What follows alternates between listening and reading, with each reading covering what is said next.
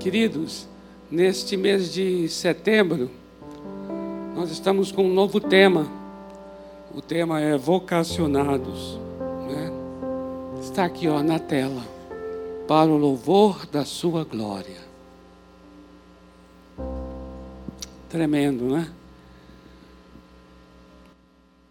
Baseado no Salmo 67, versículos 1 e 2. Eu queria que a gente abrisse a Bíblia nesse salmo agora. 67, versículos 1 e 2. Glória a Deus. Olha só esse cântico aí que vocês cantaram aqui durante o momento dos dízimos, as ofertas. Pudesse ministrar no final aqui, tá bom? Fechado? Eita, turma boa. Vamos orar conforme a letra do cântico. Sopra, Espírito. Sopra. Sopra.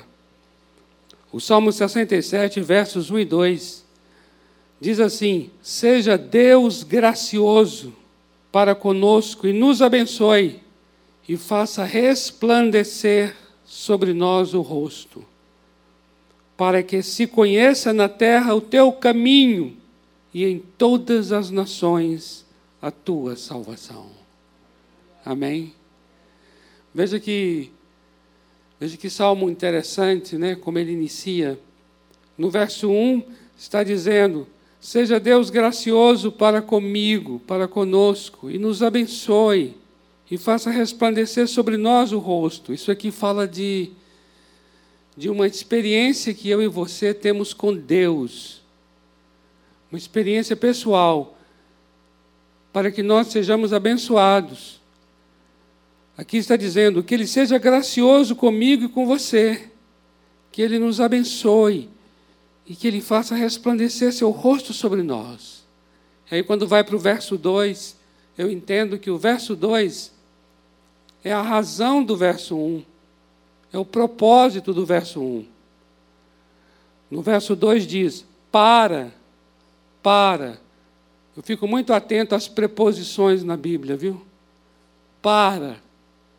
Que se conheça na terra o teu caminho e em todas as nações a tua salvação. Então, o que, o que esse salmo está dizendo? Está dizendo assim: olha, Deus nos abençoa para que o caminho dele seja conhecido entre todas as pessoas. Deus nos abençoa para que a salvação dele, de Deus, seja conhecida entre todas as pessoas. O que quer dizer? Deus me abençoa para que outros sejam abençoados. Amém? Não há razão nenhuma em que eu seja abençoado para ser abençoado. Eu quero que você saiba muito bem disso. Ninguém é abençoado para ser abençoado. Eu sou abençoado para ser uma bênção.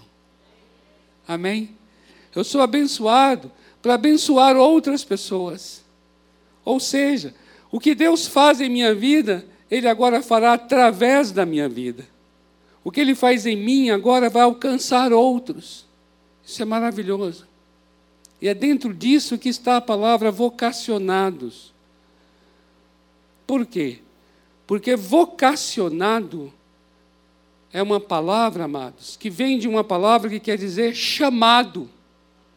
Chamado. Ou seja, nós somos chamados. Chamados por Deus.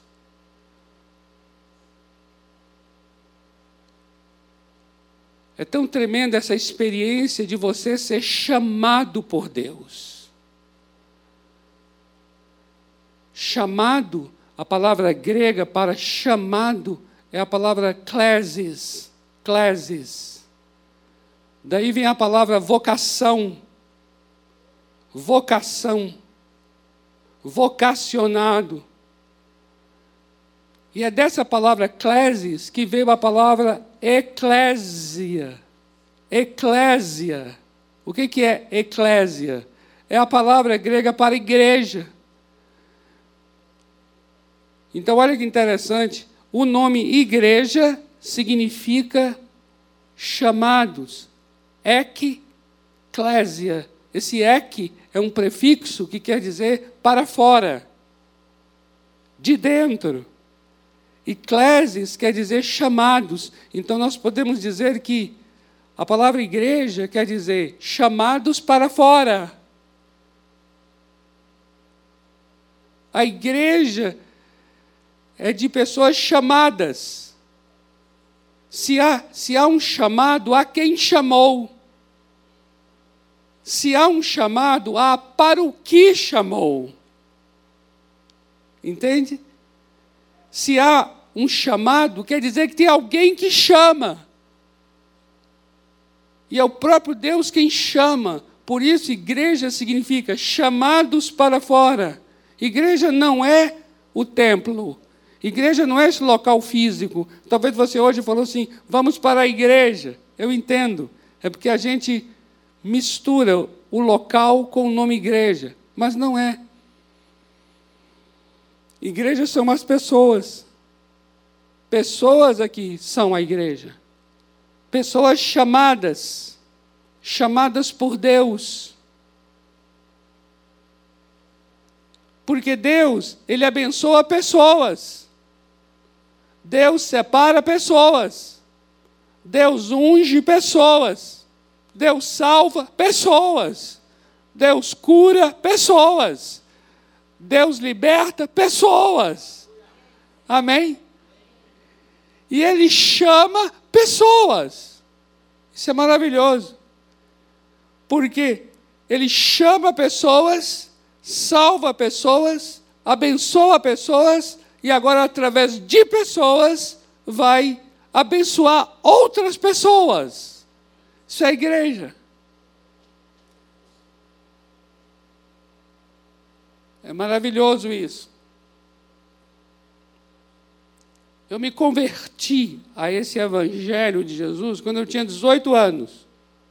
18 anos de idade. Logo ali, tem pouco tempo.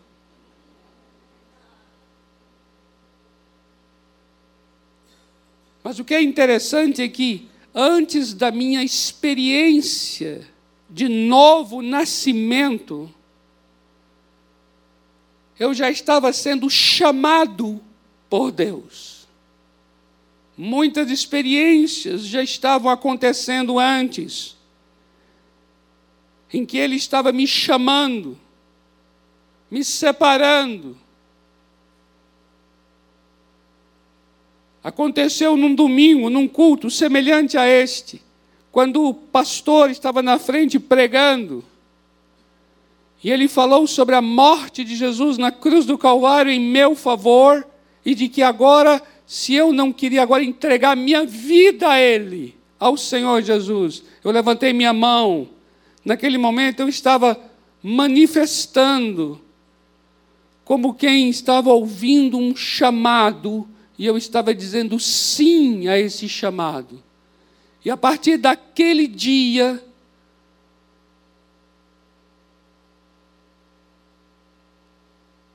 eu estava sendo vocacionado, chamado, separado, onde tudo que ele estava, a partir dali, fazendo em mim, eu já entendia que era para abençoar outros, abençoar minha família, meus parentes, abençoar meus colegas de escola, abençoar meus colegas de trabalho, através de mim, outras vidas sendo abençoadas. Eu comecei a entender então o sentido desse chamado, o significado desse chamado. E eu posso hoje compreender com muita clareza 1 de Pedro 2,9. Olha só o que diz a Bíblia aqui. 1 de Pedro 2,9. Primeira epístola de Pedro, no capítulo 2, verso 9, diz assim: que a igreja, essas pessoas que foram chamadas, elas são uma raça eleita, um sacerdócio real, uma nação santa, um povo de propriedade exclusiva de Deus. Para quê? Para proclamar as virtudes daquele que vos chamou, olha aqui, daquele que vos chamou das trevas para a sua maravilhosa luz. Deus nos chamou. Ele nos chamou das trevas para a sua maravilhosa luz, a fim de quê? A fim de que nós sejamos pessoas que proclamem as virtudes dele. Ele me chamou e chamou a todos aqueles que deram ouvido ao seu chamado e que hoje fazem parte da igreja. A igreja são chamados para fora. Essas pessoas, amados, eles são chamados de pescadores de homens.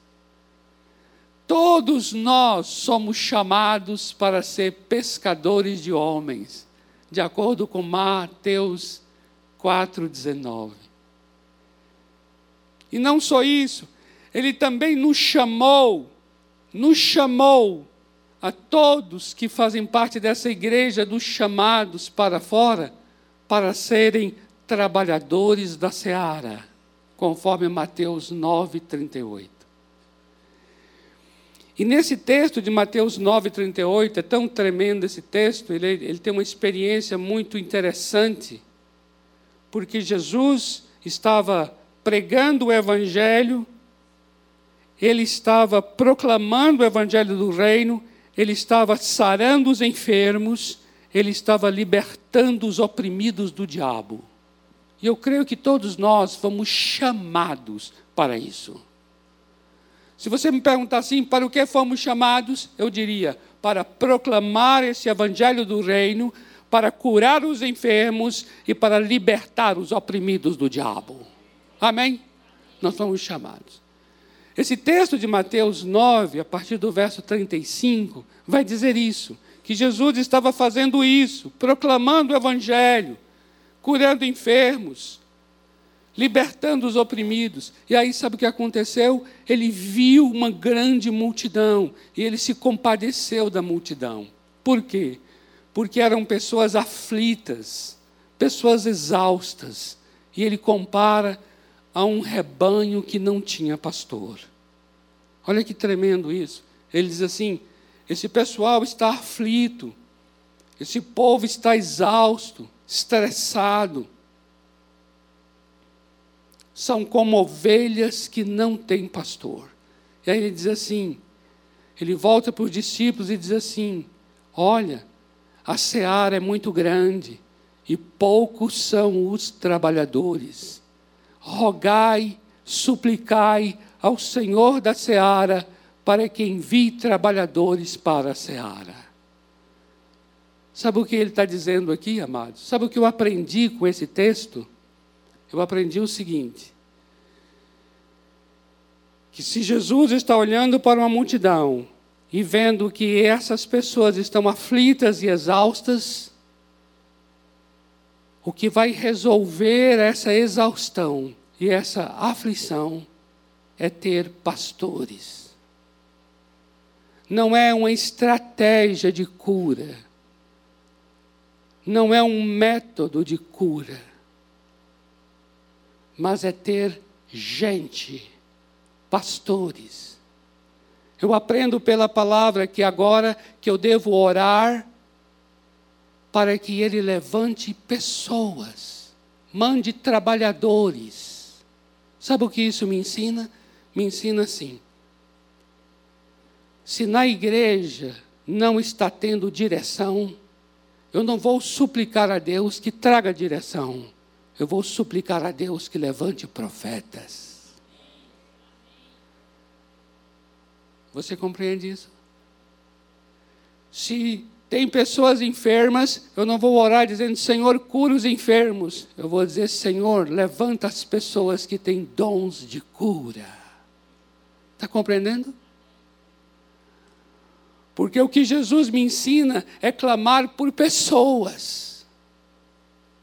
Por quê? Porque Deus unge pessoas, Deus habilita pessoas, Deus capacita pessoas.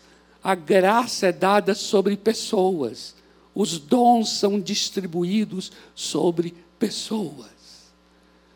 O que nós precisamos são pessoas que se manifestem.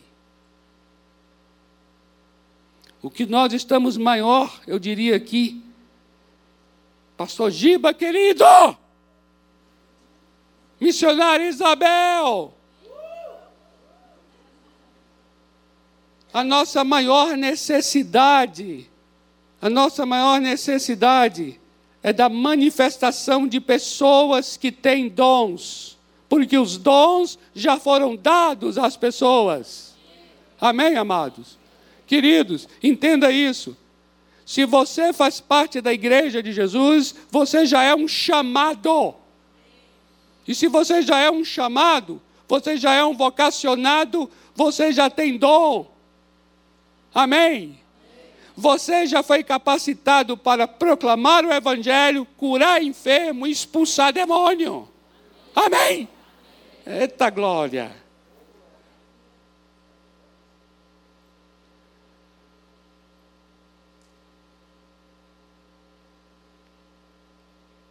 Tenho aprendido isso, isso tem pesado muito em meu coração, amados. Eu falo, Deus, o Senhor já deu a essa igreja toda a provisão necessária, toda a habilidade necessária.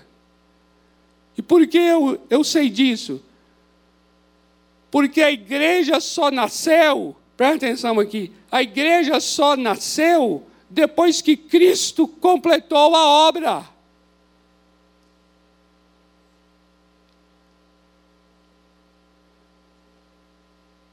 Se Cristo não tivesse completado, a sua obra, a igreja não teria nascido. A igreja só veio depois. Depois de quê? Depois de Jesus morrer naquela cruz, ressuscitar dentre os mortos, subir aos céus e assentar-se à direita de Deus Pai.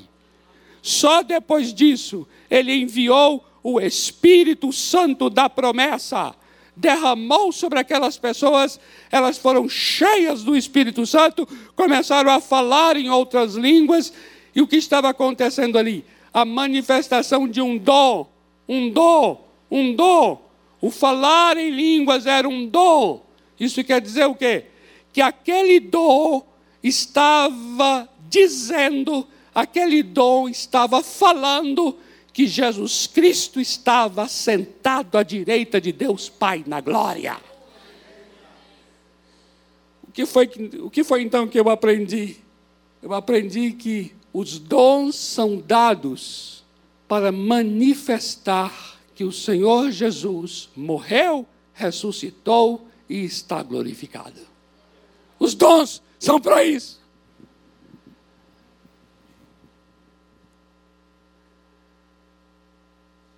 Através da igreja, todos nós, amém?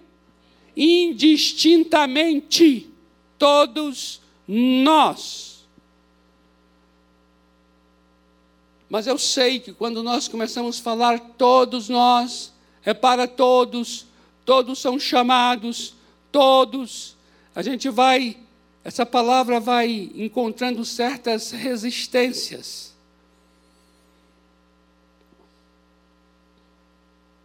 Por causa de quê? Por causa de que tem algumas pessoas que se veem muito fracas, incapacitadas, inaptas. Quando eu falo aqui agora sobre proclamar o Evangelho, quando eu falo sobre expulsar os demônios, quando eu falo sobre curar os enfermos, quando eu falo sobre Deus te deu dons. Quando eu falo, olha, através dos teus dons, Deus vai manifestar que Ele morreu, ressuscitou e está glorificado.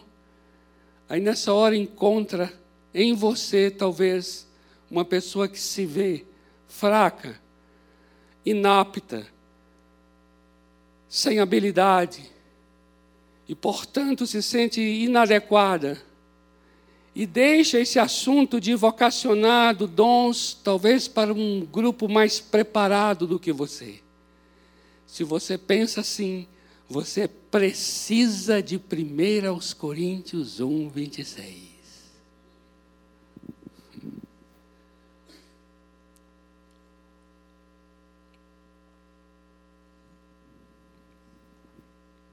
Diz assim, 1 aos Coríntios 1, 26, até o versículo 29. Irmãos, reparai, pois, na vossa vocação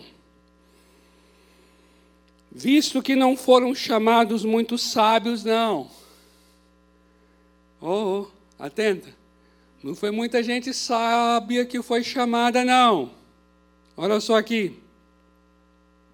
Nem muitos poderosos, nem muitos de nobre nascimento, não é gente de berço que a gente fala, sabe? Gente de berço Sabe aquela coisa de falar assim, ah, isso aí é para ele, né? Ele, ele é de berço, eu não sou de berço. Meu filho, seja lá de que for, de, do que você for. Entende? Olha só a coisa interessante que o Senhor aqui está falando na sua palavra. Já sabendo que nós teremos esse raciocínio. Diz o texto. Pelo contrário, Deus escolheu as coisas loucas do mundo para envergonhar os sábios. Amém? Olha só, ele escolheu as coisas fracas do mundo para envergonhar as fortes. Aleluia. E Deus escolheu as coisas humildes do mundo e as desprezadas e aquelas que não são para reduzir a nada as que são, a fim de que ninguém se vanglorie na presença de Deus. Aleluia! Então entenda bem uma coisa aqui. Se você diz assim, eu não tenho capacidade, entenda, cada vez que você usar essa frase, essa frase não é obstáculo, essa frase não é impedimento, essa frase é pré-requisito. Amém? Então, se você disser assim, eu, eu, eu, não, eu nem sei falar direito, eita glória! Não, não, começa a não falar mais isso, não. Porque cada vez que você disser assim, olha, eu não tenho uma formação acadêmica, ô oh, glória! Olha, eu sou uma pessoa mais acanhada. Olha, eu na verdade moro longe. Sabe assim? Amados, entenda bem isso. Entenda bem isso. A tua fraqueza, a tua fraqueza não é obstáculo. A tua fraqueza chega a ser até uma condição para Deus se manifestar. Entenda bem uma coisa muito séria, muito séria. Dons não escondem feridas. Dons não cobrem cicatrizes. Você pode ter o dom que for, mas continua precário como sempre. Você pode ter o dom que for, mas continua ali ferido, necessitado até o sangue.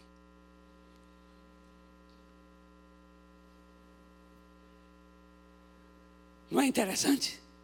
Isso é graça. Gente necessitada abençoando os que necessitam. Já pensou nisso?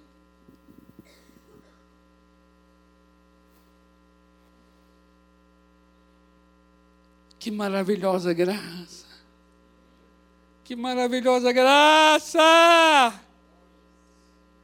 Eu posso chegar para você agora e falar assim: Ore, ore por alguém que está aí até do teu lado, precisando de uma oração tua. Aí você, mas eu não sei orar. Oh, excelente.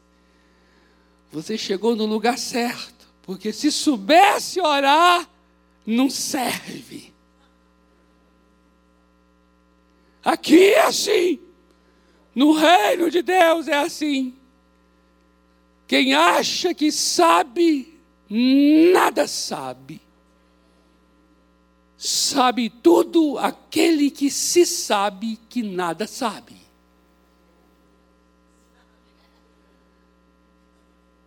Eita glória!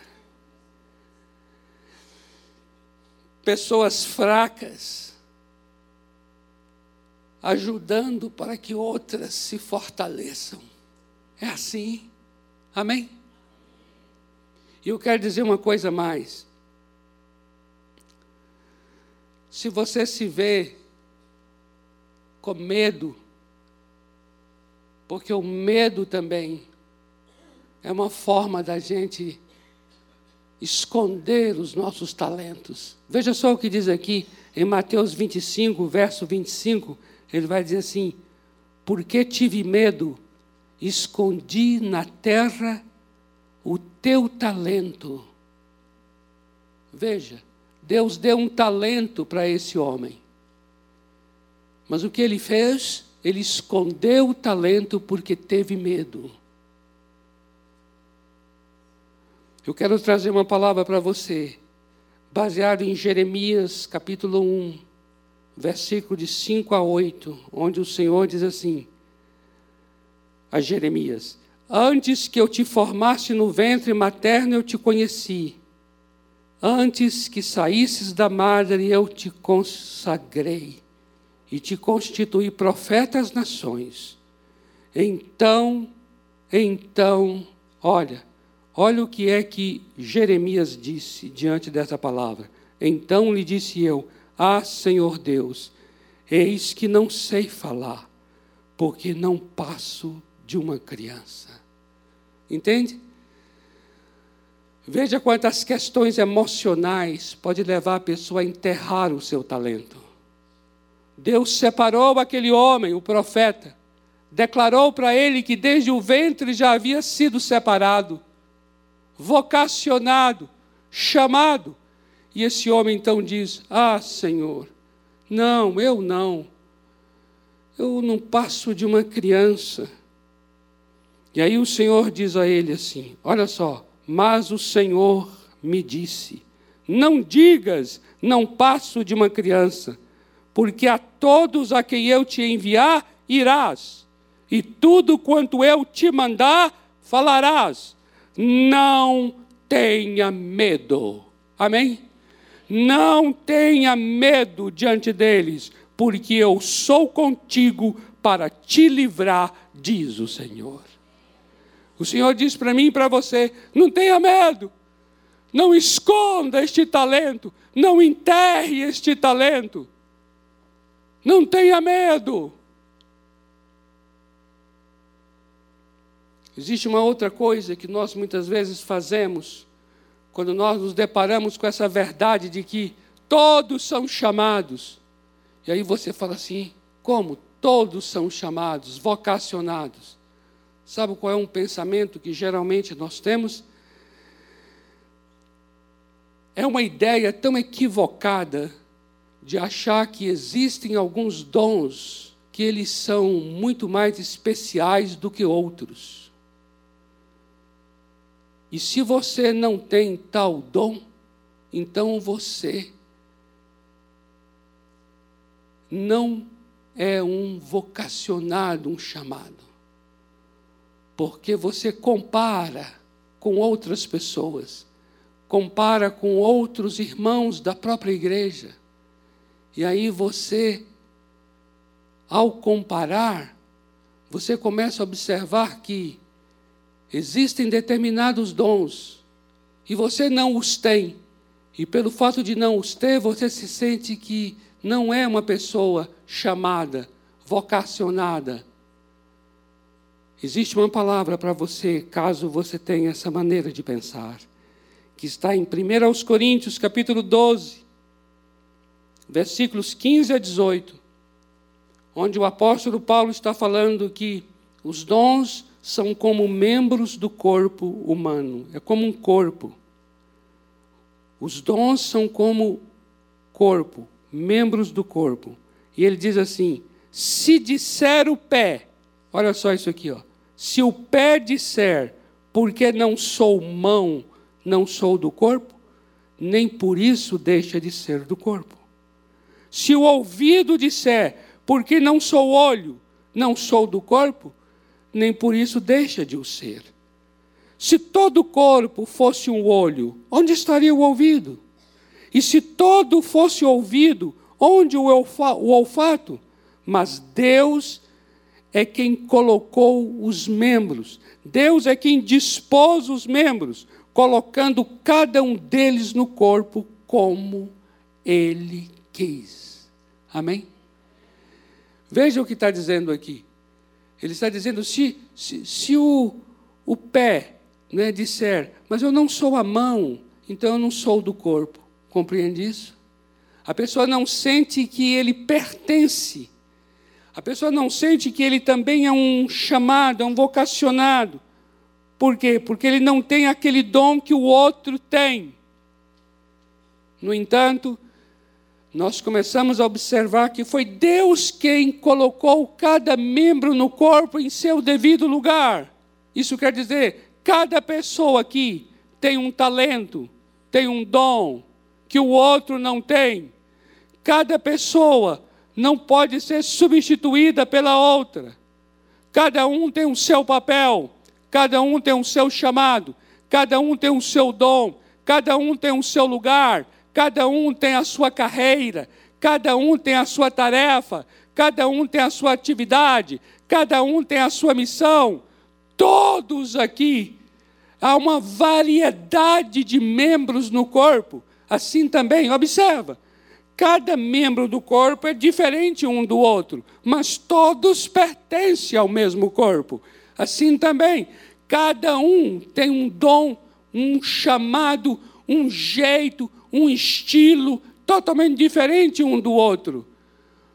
Por isso, amados, cada um precisa assumir, assumir o que Deus lhe deu, zelar pelo que Deus lhe deu, cumprir o seu chamado, realizar o seu papel. Amém? Em nome de Jesus. Em nome de Jesus. Amados, nós estamos aqui nesse lugar. Nós estamos nessa cidade de São Paulo. Nós estamos nesse país chamado Brasil. Porque Deus quer que nós sejamos os ministros, mordomos e administradores da Sua maravilhosa graça. A fim de que, através do que Ele nos deu, outras pessoas experimentem dessa maravilhosa graça. Amém? Eu queria ler para encerrar 1 de Pedro 4,10 com vocês. 1 de Pedro 4,10. Esse texto vai nos mostrar exatamente isto. Para o que nós fomos chamados?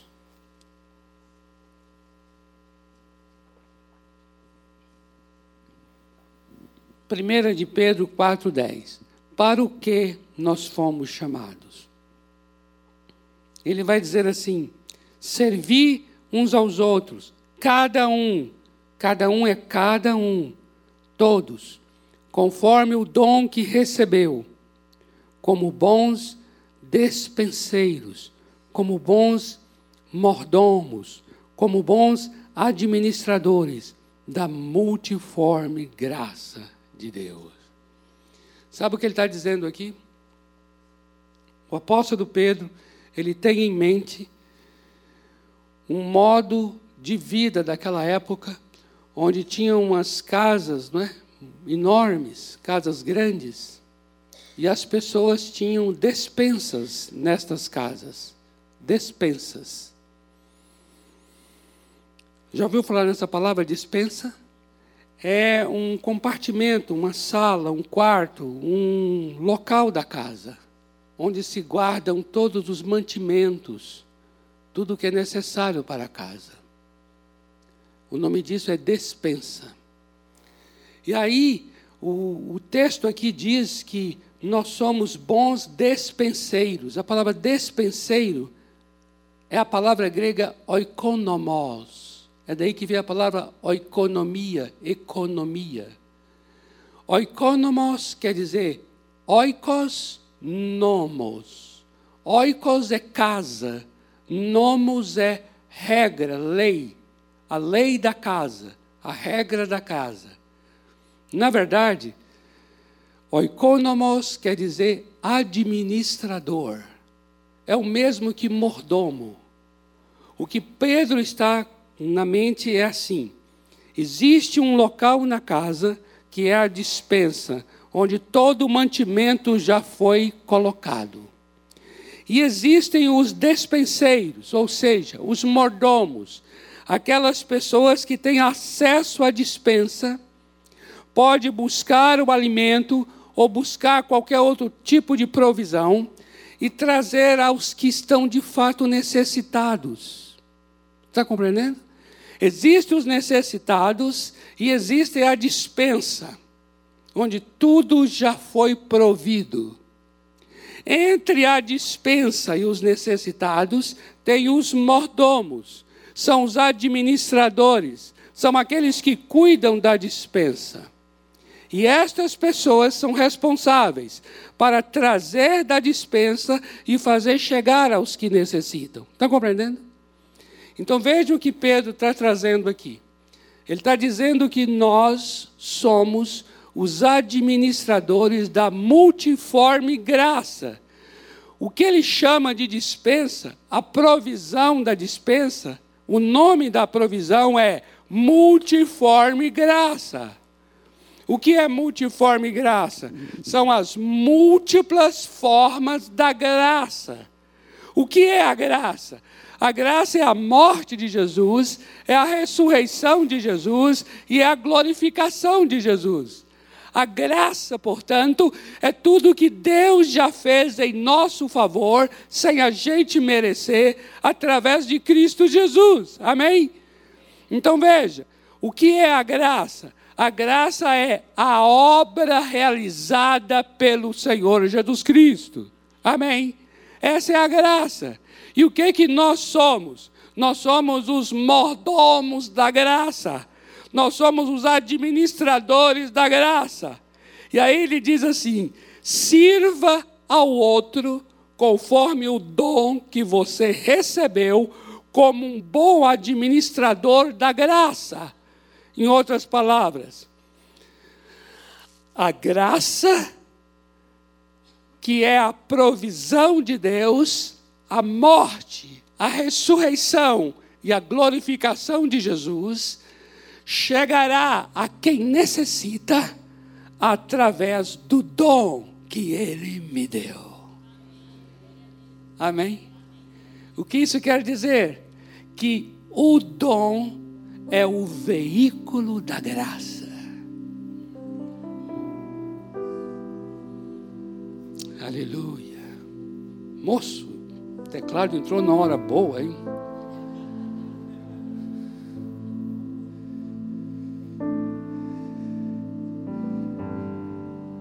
Coisa tremenda. O dom é o canal da graça. Sirva ao outro conforme o dom que você recebeu, como um bom administrador da graça que você é. Por isso é que, vamos dar um exemplo aqui. Se na graça está que Ele morreu por mim, e no seu corpo ele levou todas as nossas dores e enfermidades, e pelas suas feridas nós já fomos sarados. Isso é graça,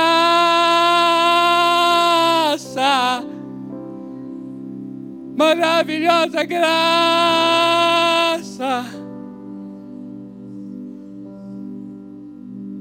Essa cura vai chegar a alguém porque o administrador da graça, através do dom de cura, vai fazer chegar lá o que Cristo já fez por ela. Que coisa linda! Diga se não é lindo?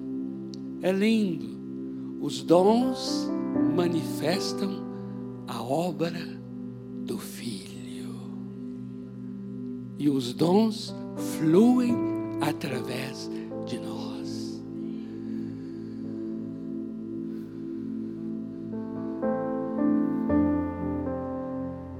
Por isso a gente não pode mesmo se sentir incapacitado. Você não pode ficar com medo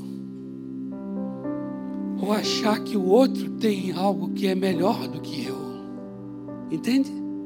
Não. Você tem que ser simples como uma criança e ousado, ousada. Amém? Que coisa linda, que coisa linda você falar assim. A obra do Filho chegará àquela pessoa que necessita, através do dom que Deus me deu. Se você atentar bem, você vai ter essa descoberta linda. Cada dom, seja ele qual for, será sempre um canal do que Cristo já fez.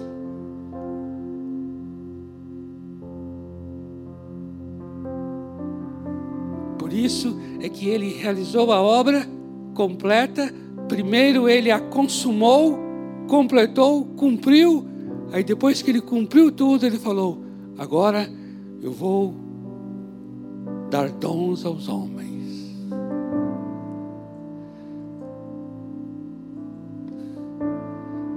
Que coisa linda. Vamos orar?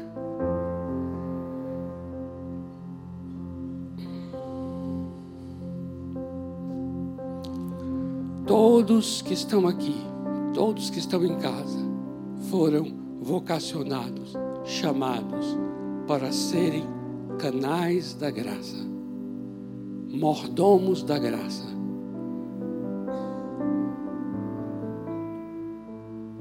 Administradores da graça, dispenseiros da graça. Você é alguém que dispensa, que libera, que ministra. Entende isso? Administra. Entende? Administra a graça de Deus em favor daqueles que de fato necessitam. Vamos ficar em pé?